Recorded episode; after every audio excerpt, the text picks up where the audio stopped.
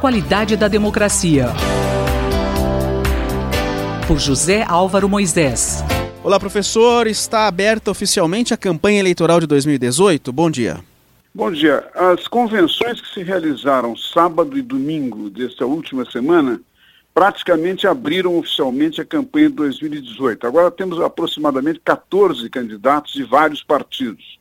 Eu diria que, de uma maneira geral, a disputa vai se concentrar em torno do candidato que está à direita, que é o deputado Jair Bolsonaro, os candidatos que possivelmente estão no campo chamado da esquerda, o PT e possivelmente o PDT, e no centro as candidaturas de Geraldo Alckmin pelo PSDB com apoio do Centrão e do governador do Paraná, o Álvaro Dias do Podemos. Acho que existem, no entanto, algumas características muito importantes para entender quem é o eleitorado que vai se enfrentar com esses candidatos com, dos demais partidos, por exemplo, Marina Silva da Rede, é, Manuela Dávila do PCdoB e por aí, por aí adiante. Né? Algumas dessas características têm relação com declarações que foram feitas pelos eleitores e também a natureza, digamos assim, da composição do eleitorado brasileiro. O eleitorado brasileiro hoje chegou a 147 milhões de 205 milhões de habitantes. É um número bastante elevado e mostra que tem uma potencialmente uma participação muito forte. Desse total de, de eleitores, quando são entrevistados por pesquisa dos institutos de opinião, Datafolha, Ibope, Ipsos e outros, tem surgido um panorama que é até certo ponto preocupante. Nada menos que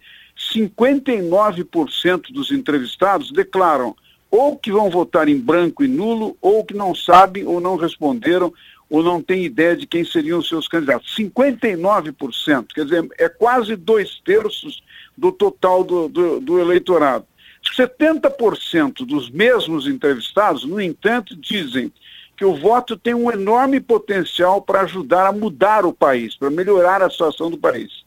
E 85% considera que o voto nas eleições é algo importante.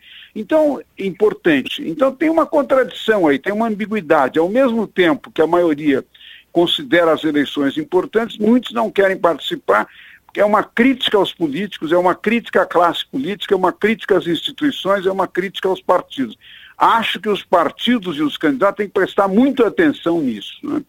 O segundo aspecto para o qual eu queria chamar a atenção é que, desse, que o Tribunal Superior Eleitoral, que divulgou a, a, o fato de que nós temos 147 milhões de eleitores no Brasil, também chamou atenção para as características, digamos assim, por, por assim dizer, é, sociodemográficas do eleitorado. Né?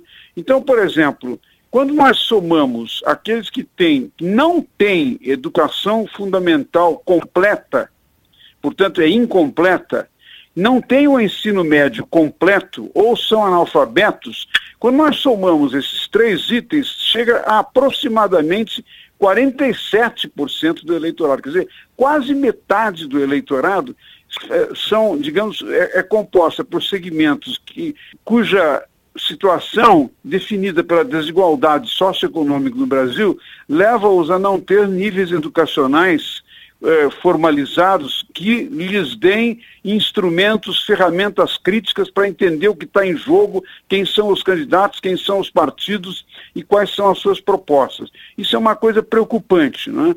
Ao mesmo tempo, um outro aspecto importante desses 147 milhões de eleitores é que mais de 52% é formado pelas mulheres, que em muitos casos são exatamente aqueles eleitores e eleitoras que estão dizendo que ou não querem votar ou que ainda não têm candidato. Acho que aqui é preciso chamar atenção para um aspecto sociológico. Cada vez mais as mulheres no Brasil são eh, ativas nas suas famílias, são chefes de família.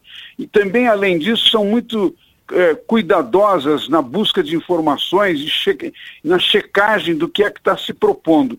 Então, se algum desses candidatos que eu mencionei antes querem crescer na, nas pesquisas e, ao mesmo tempo, é, ganhar a adesão desses, de, desses eleitores e dessas eleitoras, tem que prestar muita atenção nessas características e, de alguma maneira, entender que é preciso explicar e dar razões para que essas pessoas votem e para que elas, de alguma maneira, participem do processo democrático de decidir como vai ser o país daqui para frente.